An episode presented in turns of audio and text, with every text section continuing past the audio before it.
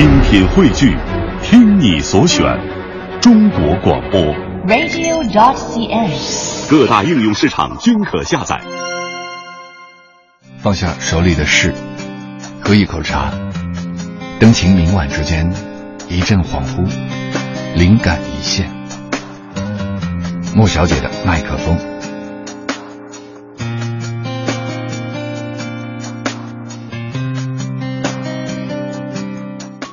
十二月，冬至。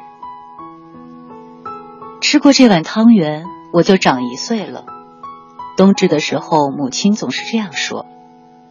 母亲亲手做的汤圆格外的好吃，尤其是在寒冷的冬夜，又和着成长的传说。吃完汤圆，我们就全家围在一起喝热茶，看腾腾热气在冷空气中久久不散。茶是父亲泡的。他每天都喝茶，但那一天他环视我们说：“果然又长大了一些。”那是很多年前冬至的记忆。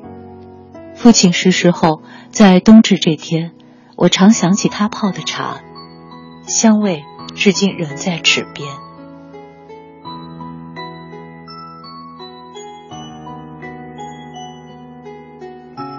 一月，大寒。冷也冷到顶点了，高也高到极限了。日光下的寒林没有一丝杂质，空气里的冰冷仿佛来自遥远的故乡，带着一些相思，还有细微的难以辨别的骆驼的铃声。再给我一点绿色吧，阳光对山说。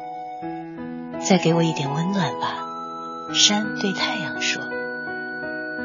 再给我一朵云，再给我一把相思吧。空气对山岗说：“我们相互依偎取暖，毕竟冷也冷到顶点，高也高到极限了。”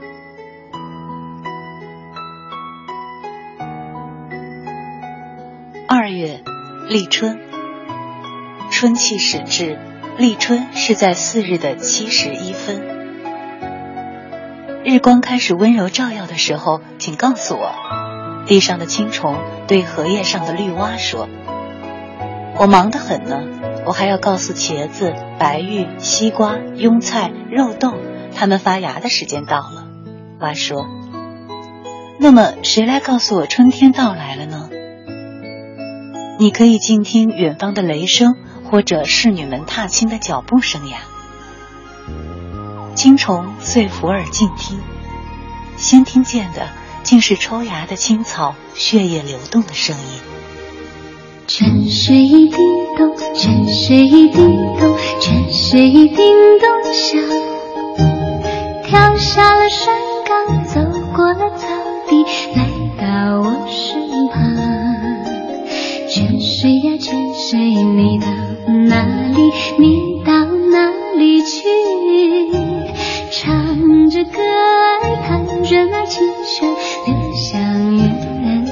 以上就是莫小姐的麦克风。这里是阳泉时间，这首歌叫《泉水叮咚》。